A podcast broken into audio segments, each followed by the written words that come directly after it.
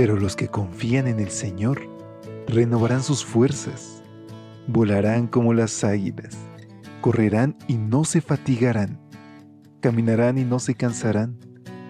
Mantengamos pues firme la esperanza que profesamos, porque fiel es el que hizo la promesa.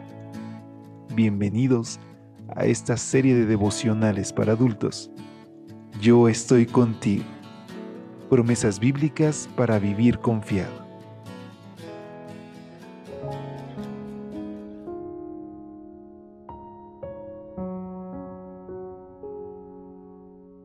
Hola, hola, ¿qué tal? Muy buen día. Qué gusto saludarte hoy. Es martes 31 de octubre. Hoy cerramos el antepenúltimo mes del año y hoy podemos decir gracias Dios porque hasta aquí nos has ayudado.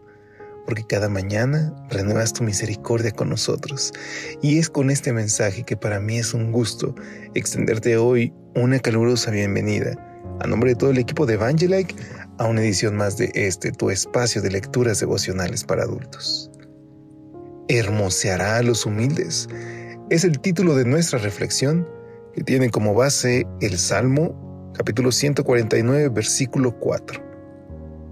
Jehová tiene contentamiento en su pueblo, hermoseará a los humildes con la salvación. Durante la temporada de baloncesto de la NBA de 1998 a 1999, San Antonio se coronó campeón al derrotar a Nueva York.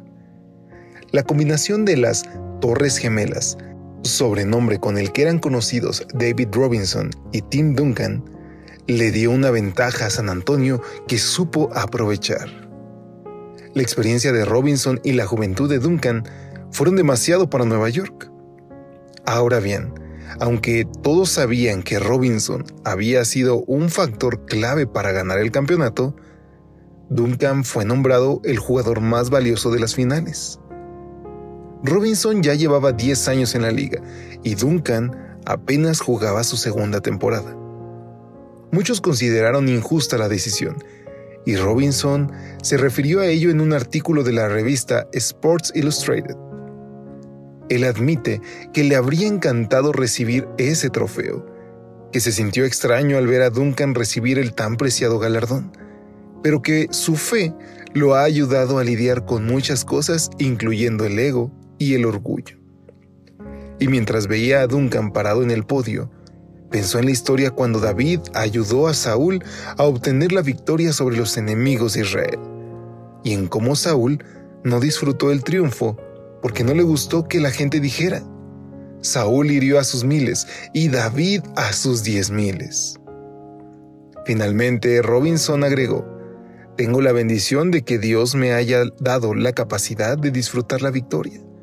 Entonces, Tim mató a sus diez miles. Genial, estoy feliz por él. David Robinson nos ha ofrecido un solemne ejemplo de humildad.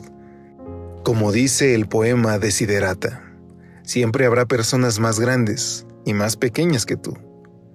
De ahí que el mejor camino es el que Robinson siguió, que es, además, el recomendado por Pablo.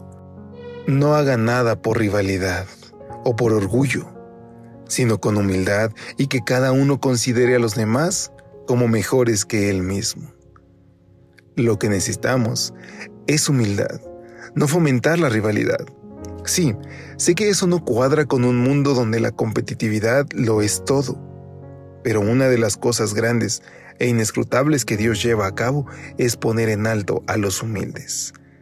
No olvidemos que el Señor da gracia a los humildes y muy pronto hermoseará a los humildes con la salvación. ¿No te gustaría recibir esa promesa? En este mundo, donde desde pequeños aprendemos a competir unos por otros por ser los mejores, debemos recordar que somos siervos de nuestro Dios, que el único que debe ser exaltado es Cristo Jesús. Yo te invito a que hoy salgas y que des tu mejor esfuerzo, estudies lo más que puedas, hagas tu trabajo de la mejor manera pero que los resultados se los dejes a Dios. Honra a Cristo en todo lo que hagas y el éxito muy pronto nos los dará Él, ya sea en esta tierra o cuando Él regrese por nosotros. Oremos. Querido Dios, gracias Señor porque soy muy bendecido, porque hoy estoy aquí, Padre, escuchando tus promesas. Ayúdame, Señor, a ser feliz con lo que tengo y a darte gloria y honra, porque, Señor, a ti nada se te escapa. Te agradecemos todo e invocamos el nombre de tu Hijo Jesús. Amén. Dios te bendiga. Paz un muy lindo día. Hasta pronto. Gracias por acompañarnos. Te esperamos mañana. Te recordamos que nos encontramos en redes sociales. Estamos en Facebook, Twitter e Instagram como Ministerio Evangelite. Y también puedes visitar nuestro sitio web www.evangelite.com